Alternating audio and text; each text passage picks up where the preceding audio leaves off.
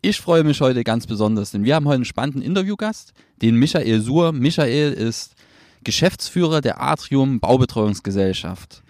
Wir sprechen darüber, was du beim Immobilienerwerb beachten solltest, damit der Kauf kein Reinfall wird, was natürlich auch die größten Herausforderungen bei der Projektentwicklung sind für den Michael. Und zum Schluss gibt er dir noch seinen besten und einen wirklich wertvollen Finanztipp. Ein Hinweis, bevor wir starten, wenn du über diesen Podcast auf eine Immobilie der Atrium Gesellschaft aufmerksam wirst, bekomme ich eine ohnehin schon einkalkulierte Inprovision. Das Objekt wird für dich so also nicht teurer. Gleichzeitig möchte ich betonen, dass das hier keine Verkaufsveranstaltung ist und dass ich einem Eigentumserwerb generell sehr kritisch gegenüberstehe. Einfach, weil es für ja, den normalen Menschen ein sehr, sehr hohes Klumpenrisiko ist und bevor du dich für eine Immobilie entscheidest, sollst du ganz genau nachrechnen. Oft gibt es da noch andere Alternativen. Das aktuelle Projekt der Atrium Baubetreuungsgesellschaft verlinke ich dir in den Show Notes.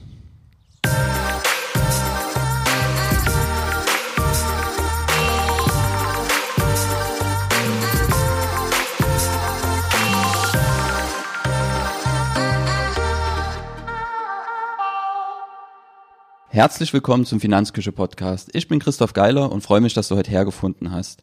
Wir haben heute einen Interviewgast bei uns, ähm, den Herrn Michael Suhr. Michael, vielleicht stellst du dich kurz vor.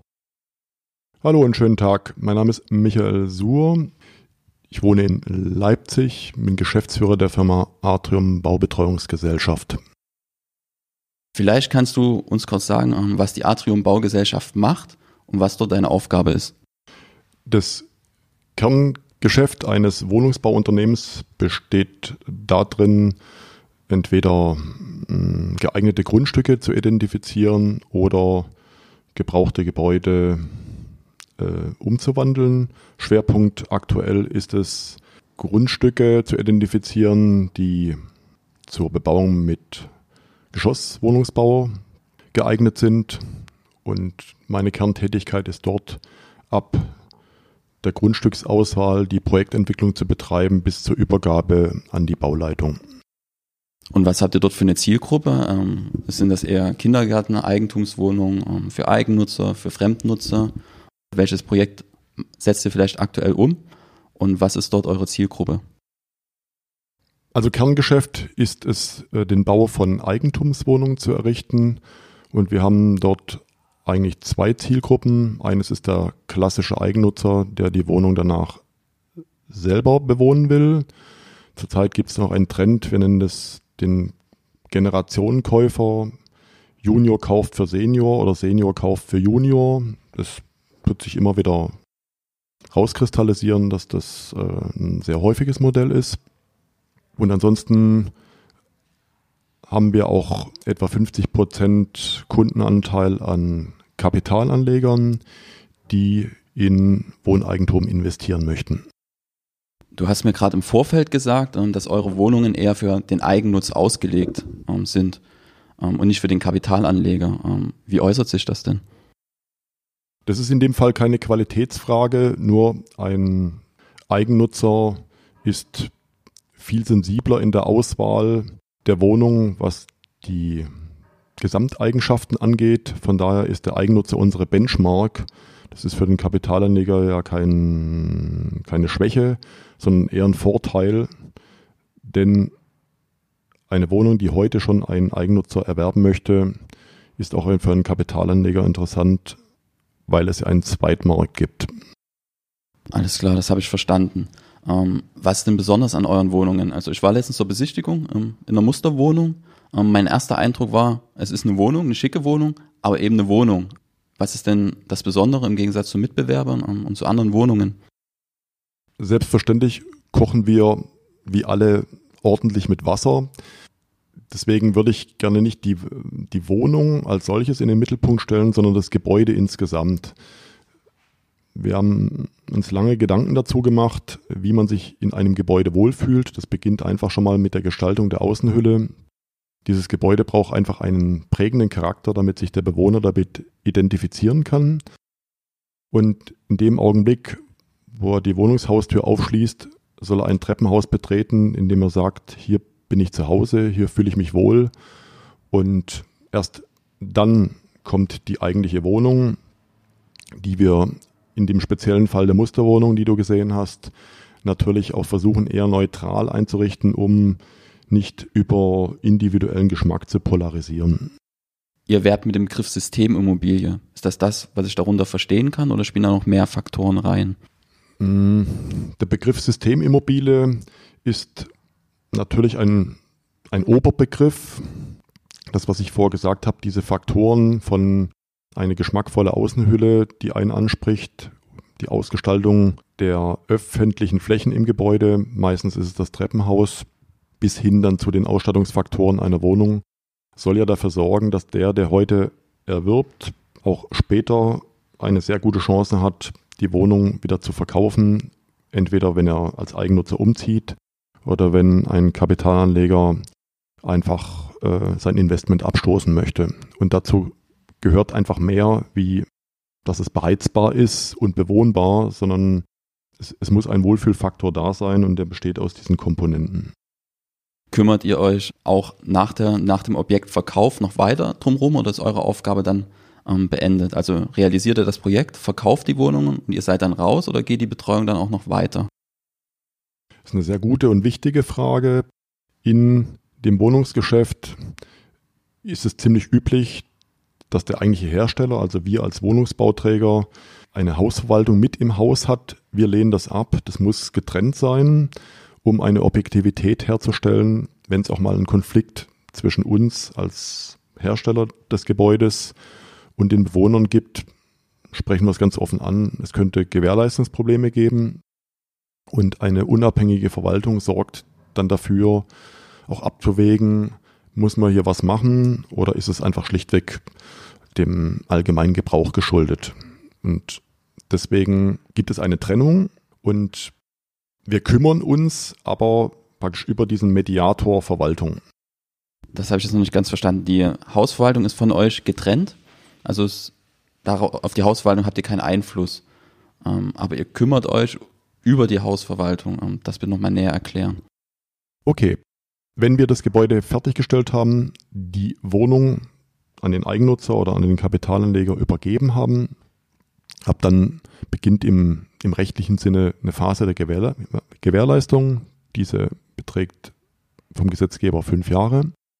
Und in diesem Rahmen haben wir natürlich immer wieder Schnittstellen zum Gebäude. Es muss nichts Negatives sein, es muss mal was nachjustiert werden oder man stellt einfach fest, dass etwas, das wir eingebaut haben, nochmal nachgestellt werden muss. Und die Hausverwaltung macht uns dann vielleicht auf Details aufmerksam, die in der Planungsphase gar nicht erkannt werden können, wo man dann nochmal das nachkorrigiert. Das ist also kein Mangel, sondern nochmal so eine Nachoptimierung. Und das machen wir sehr gerne, weil wir diese Gebäude ja auch regelmäßig als Referenz nutzen wollen und von daher strengen wir uns schon an, dass sich das in einem tollen Zustand befindet. Ich stelle mir es relativ komplex vor, ähm, so ein Projekt komplett von der Pike auf zu planen. Ähm, was sind denn die größten Herausforderungen? Es war vielleicht eine große Herausforderung ähm, in der Vergangenheit. War vielleicht mal ein Projekt, das ihr begonnen habt zu bauen, zwischendurch mal kurz vorm Scheitern. Gab es da große Probleme? Das sind natürlich jetzt schon fast drei Fragen. Also ich würde es einfach versuchen so darzustellen, dass ab dem Zeitpunkt, wo man sich ein Grundstück anguckt, sich mit einem ganz weiten Bogen nach hinten schon überlegen muss, was soll dort am Ende entstehen. Also nicht einfach nur ein Gebäude, sondern für wen soll dieses Gebäude sein? Wer ist die Nutzerzielgruppe? Sind es ja kleinteilige Apartmentlösungen oder sind es familienähnliche Strukturen? Oder ist es mehr Generationen wohnen in einem Mix? Und wir müssen den den Geldbeutel der Menschen berücksichtigen, sowohl des Eigennutzers wie auch dem Mieter des Kapitalanlegers, also die, äh, die Wohnungsgrößen und die damit dazugehörigen Mieten müssen einfach zum, zur Kaufkraft passen. Das ist ein ganz sensibles Thema, wird auch immer heißer, weil zurzeit dieser Markt hier in der Region hochkocht und das ist für uns ein ganz wichtiger Aspekt, das bis zum Ende durchzudenken, denn der Mieter ist der Kunde unseres Kunden, des Kapitalanlegers. Und auch der Mieter muss am Ende zufrieden sein, sonst wird es Konflikte zwischen dem Erwerber und dem Mieter geben. Und diese Aspekte sind von Anfang an zu bedenken, damit dieses Gebäude, ich sage es mal, nicht nur beherbergt, sondern auch einen sozialen Sinn ergibt. Und am Ende ist es ja dann ein Erfolg, wenn dieses, diese Wohnung dann mal später weiterverkauft werden kann und der Erwerber möglicherweise auch noch einen äh, erfreulichen Gewinn damit erzielt. Waren ja mehrere Fragen. Ähm, auf eine will ich nochmal ein, weil die für mich besonders interessant ist. Ähm, stell mir vor, dass es da immer wieder große Herausforderungen gibt. Ähm, Gab es bei den Projekten, die ihr vielleicht auch früher realisiert habt, vielleicht mal irgendwelche größeren Probleme, wo man wirklich sagt, jetzt stehen wir am Punkt, wo wir wissen, ob es nicht weitergeht. Und wenn ein Problem aufgetreten ist, wie hat, wie hat man das gelöst? Also das kann man eigentlich ziemlich einschränken. Die größte Herausforderung ist es immer wieder mit uns, mit einer Kommune, in dem Fall mit der Stadt Leipzig, um die Lösung zu kämpfen, die wir dorthin stellen wollen. Und es gab dort in der Vergangenheit auch immer wieder, vor allem vom, vom Bauordnungs- oder vom Stadtplanungsamt, sehr große Schwierigkeiten, um das so zu realisieren, wie wir glauben, dass es am Ende gut ist. Und mm, das ist natürlich dann einfach ein Zeitfaktor, wo wir sagen, okay, entweder wir geben klein bei und machen so, wie die Behörde das will, hätte zu einem sehr schlechten Projekt- und Produktergebnis geführt, oder wir mussten in den sauren Apfel beißen und das dann einfach über einen Zeitfaktor aushandeln. Und das ist für uns natürlich nicht ganz einfach, weil in der Zeit geht es einfach nicht weiter.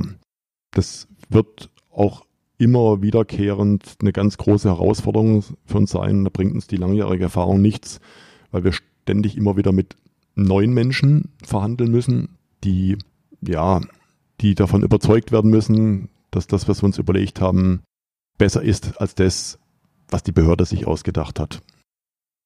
Also nochmal für mich zum Verständnis, ähm, kannst du mich dann gerne korrigieren. Ähm, das größte Problem ist dann tatsächlich die Abstimmung mit der Kommune, weil sie einfach andere Vorstellungen hat als ihr. Und in der Zeit, wo man dann aushandelt, wie es dann final dann wirklich aussehen soll, ähm, damit man dort irgendwie einen Kompromiss, einen Mittelweg findet, könnt ihr einfach nicht weiterarbeiten. Ist das das größte Problem? Also wie so eine Art Baustopp oder habe ich da jetzt ähm, da was falsch verstanden?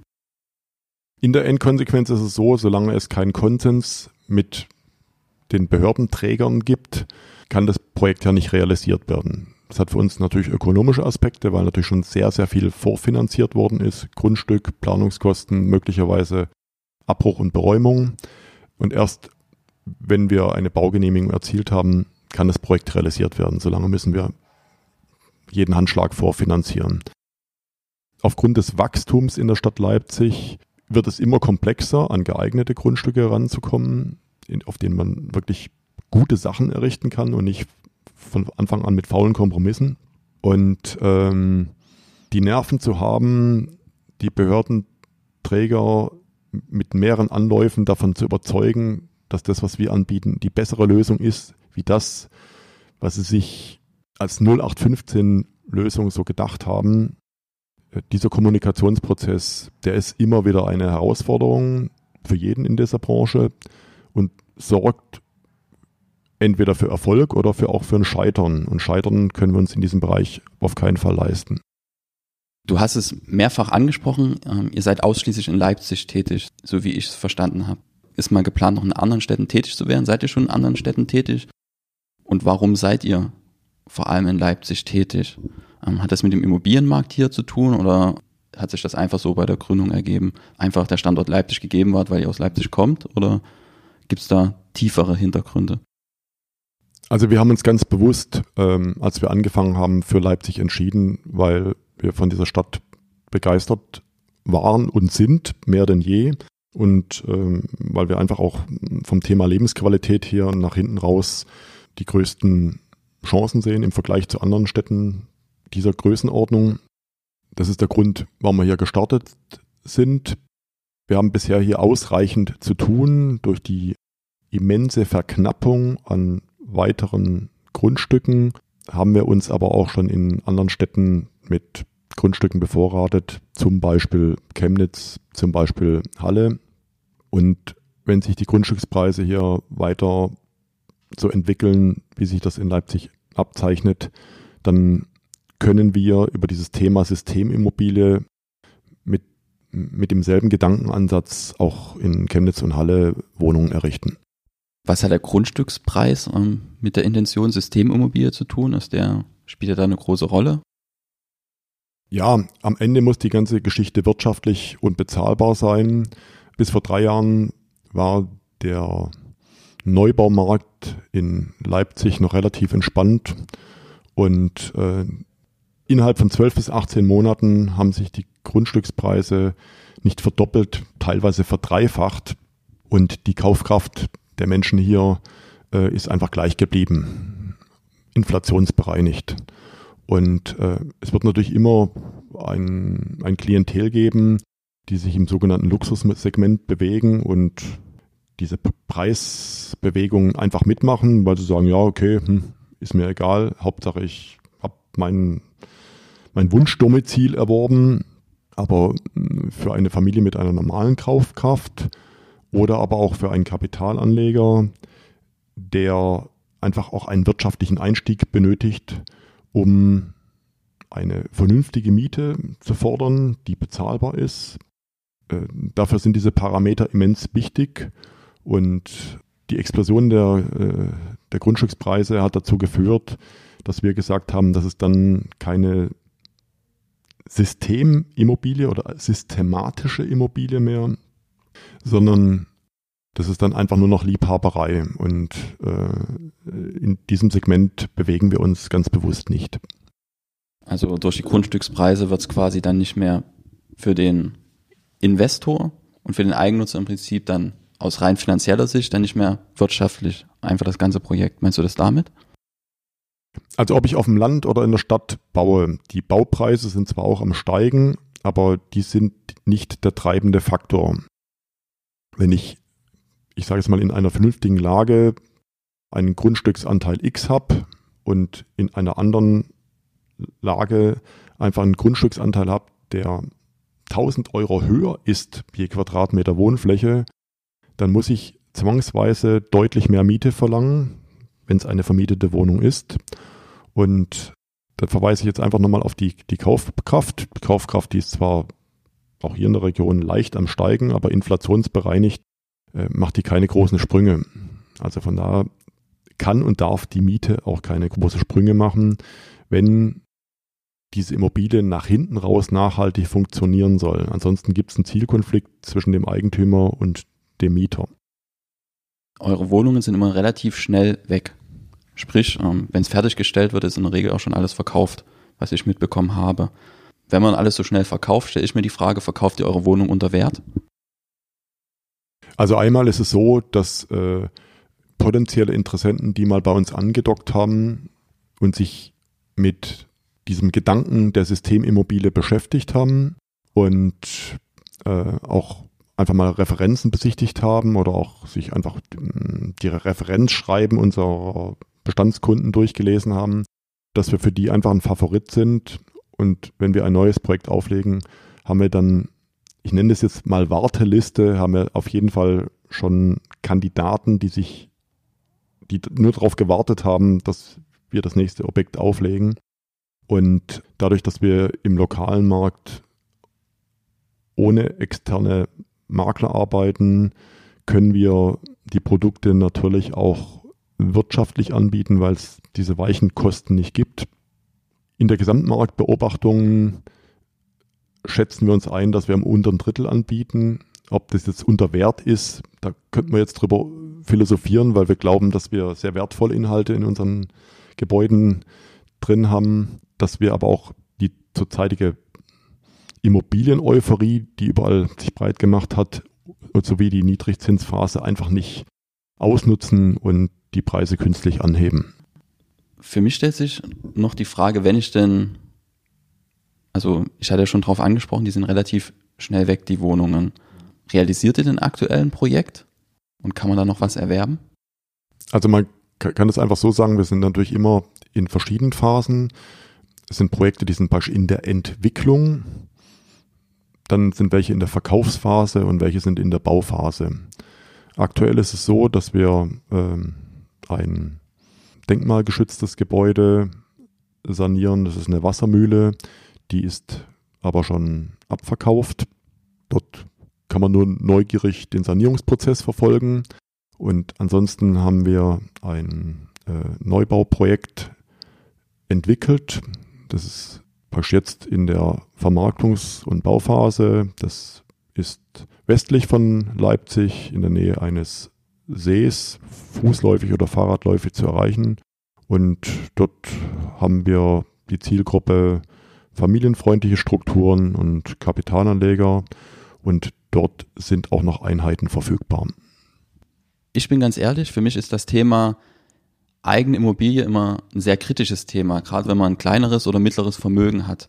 Grund ist für mich ein Stück weit das Klumpenrisiko. Sprich, wenn ich mir als normaler Anleger eine Immobilie habe ich einen sehr, sehr großen Teil meines Vermögens in, dieser, in diesem einen Objekt drinstecken. Wenn da irgendwas schief geht, habe ich ein Problem.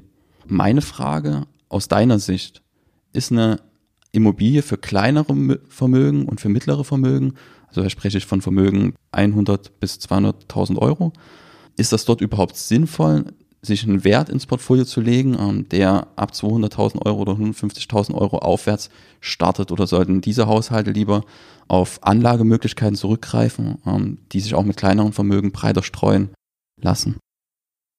Fragt sich, ob das jetzt eine ökonomische oder philosophische Frage ist. Gr grundsätzlich passt jede Form von Kapitalanlage, egal ob das jetzt Immobilie oder Wertpapiere ist, das muss dann immer zum, zum Leben desjenigen passen. Also sprich auch zu dem, wo er sich gerade befindet, wo er sich gerade in seiner Lebensplanung befindet. Das hat von daher eigentlich weniger was mit, mit Einkommen oder mit, mit Cash-Liquidität zu tun, sondern wenn bei jemand klar ist, dass die nächsten Jahre im Leben ziemlich klar sind, dann könnte nach sorgfältiger Prüfung eine Immobilie auch bei einem mittleren Einkommen geeignet sein. Nur es liegt natürlich in der Natur der Sache, dass ich sehr immobilienaffin bin. Deswegen sage ich jetzt mal ganz klar, das muss man im Einzelfall betrachten. Wenn sich nach der Einzelfallprüfung herausstellt, dass eine Immobilie durchaus ein wertvoller Baustein sein kann, um nach hinten raus Ziele zu generieren, dann sollte sich der potenzielle Anleger damit näher beschäftigen. Aber das geht nicht ohne eine individuelle Beratung, um ja, da zu einer Meinungsfindung zu kommen. Also ist da wieder der berühmte Einzelfall ähm, letztlich entscheidend. Ähm, aber wenn man allgemeine Hinweise geben müsste, wenn sich jemand jetzt für eine Immobilie interessiert, worauf muss ich denn grundlegend erstmal achten?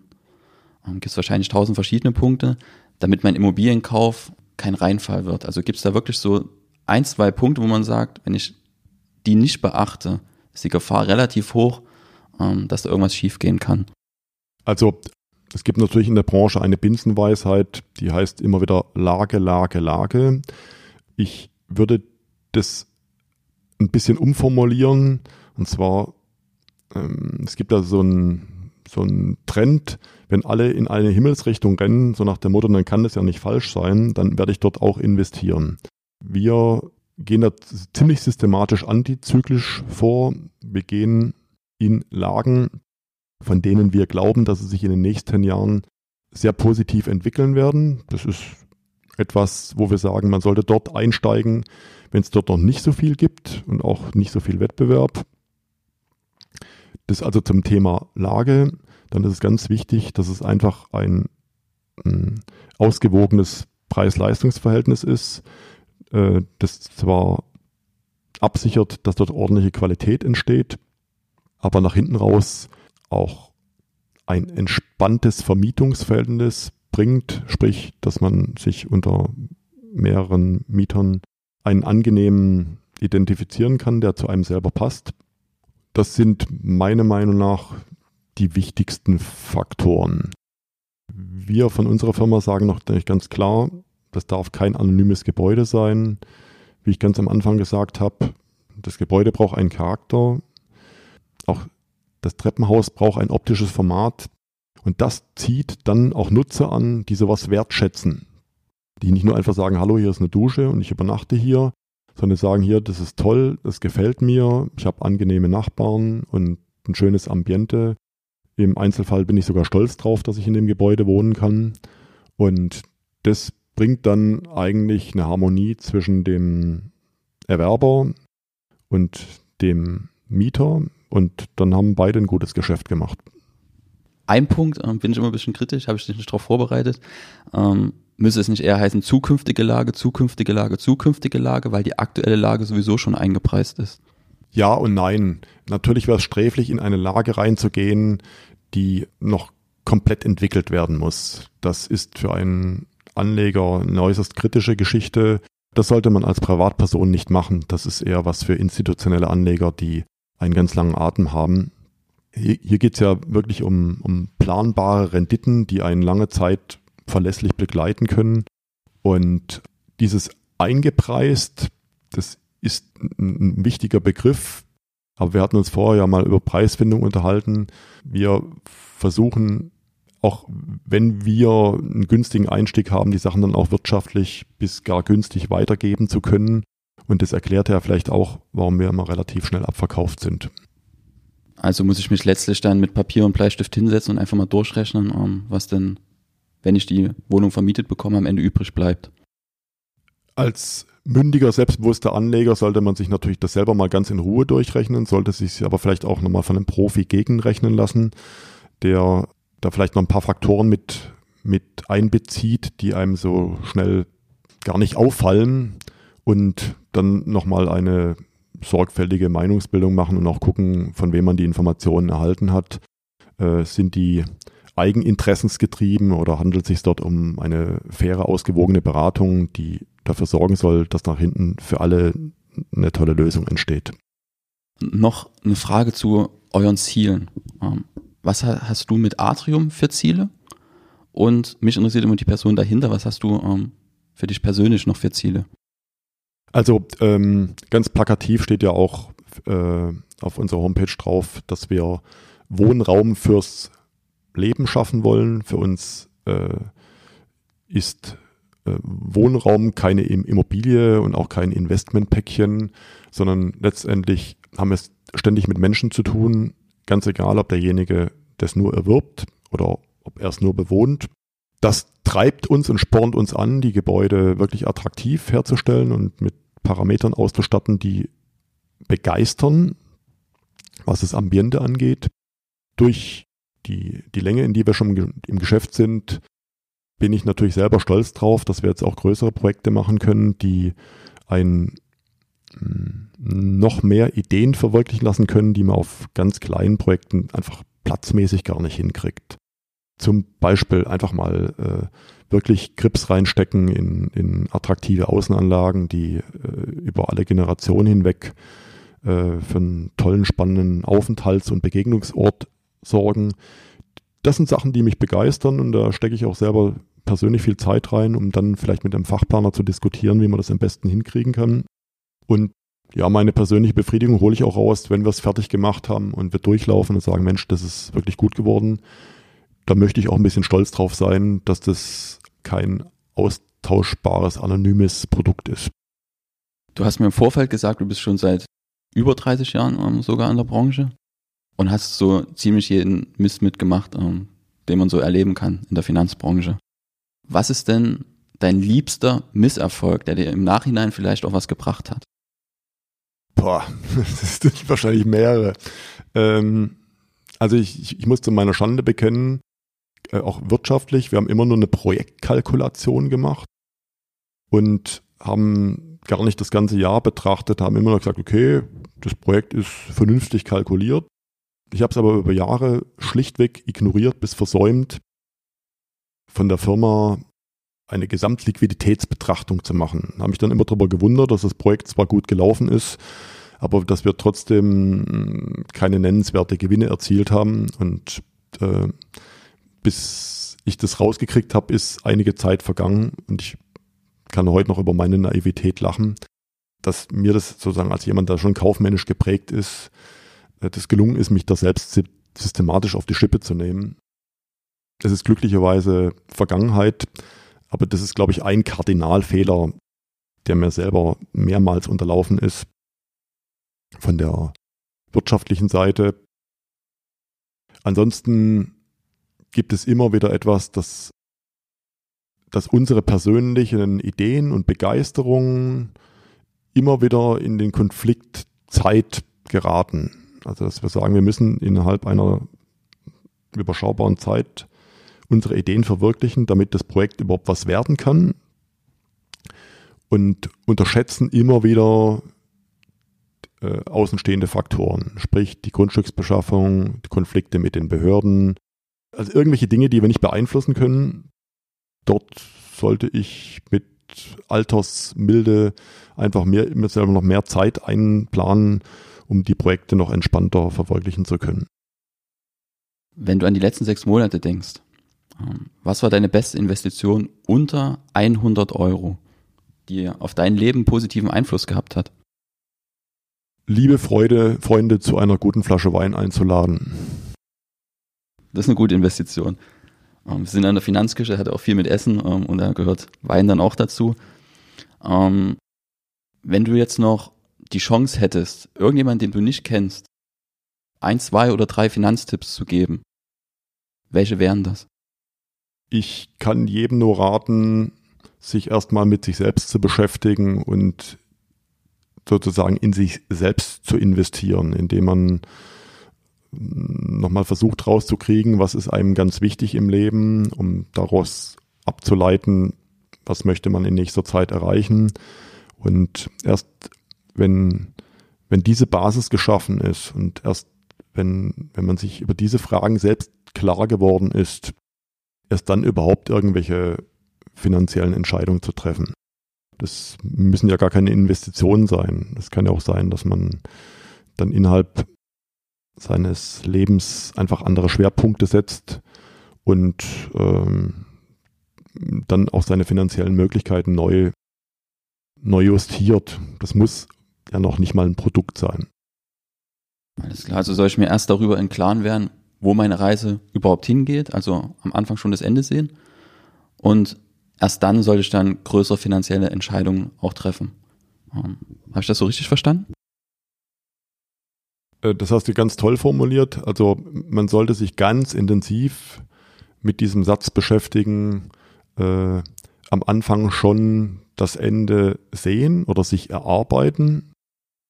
Es können ja auch mehrere Faktoren sein, sei das im Beruf, Privatleben oder man hat vielleicht auch ein, zwei Träume, die einem so vorschweben.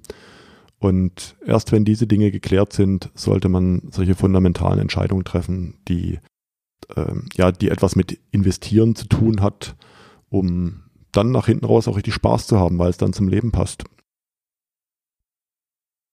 habe ich noch ähm, zwei abschließende Fragen, die jetzt nichts mit dem Thema Geld oder Immobilien zu tun haben. Ähm, welchen Stellenwert hat das Thema Essen für dich im Leben und was ist dein Lieblingsgericht?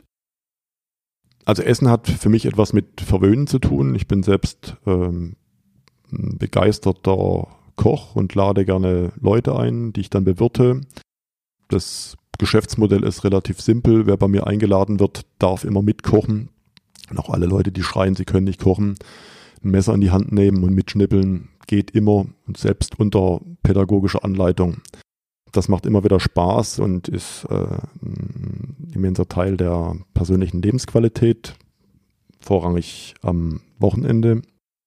Den zweiten Teil der Frage, den habe ich jetzt gerade nicht mehr ganz auf dem Schirm. Kannst du bitte nochmal wiederholen? Dein Lieblingsgericht? Also ich würde sagen, es läuft immer ganz schnell auf etwas raus, das irgendwas mit einem Lammbraten zu tun hat. Alles klar. Ähm, ist mir bei dem Thema Menschen einladen noch eine aller, allerletzte Frage in den Sinn gekommen. Kannst einfach mit Ja oder Nein beantworten. Ähm, lädst du die Menschen in deine eigene Wohnung ein, also in die gekaufte Wohnung oder in die gemietete Wohnung? Ich lade die Menschen, die mir wichtig sind, in die selbstbewohnte Wohnung aus, die auch von äh, meiner Firma selbst errichtet worden ist. Also ich wohne in einem eigenen Projekt mit ehemaligen Kunden, die mittlerweile eigentlich alle mehr oder weniger zu Freunden geworden sind. Alles klar. Also ähm, ist die Immobilie ähm, in deinem Eigentum, im Eigentum der Firma oder mietest du die? Nein, die Firma hat diese Wohnung an mich ganz normal verkauft. Ich bin also praktisch, ich wohne im, im privaten Eigentum. Alles klar. Ähm, dann danke ich dir für das Interview und freue mich drauf, dich in Zukunft mal wiederzusehen und vielleicht kocht man ja mal zusammen. Euer aktuelles Projekt verlinke ich dann noch in den Show Notes unter dem Podcast. Vielen Dank. dann hoffe ich, dass ein paar interessante Punkte dabei waren. Bedanke mich für das Interview und wünsche noch einen schönen Tag.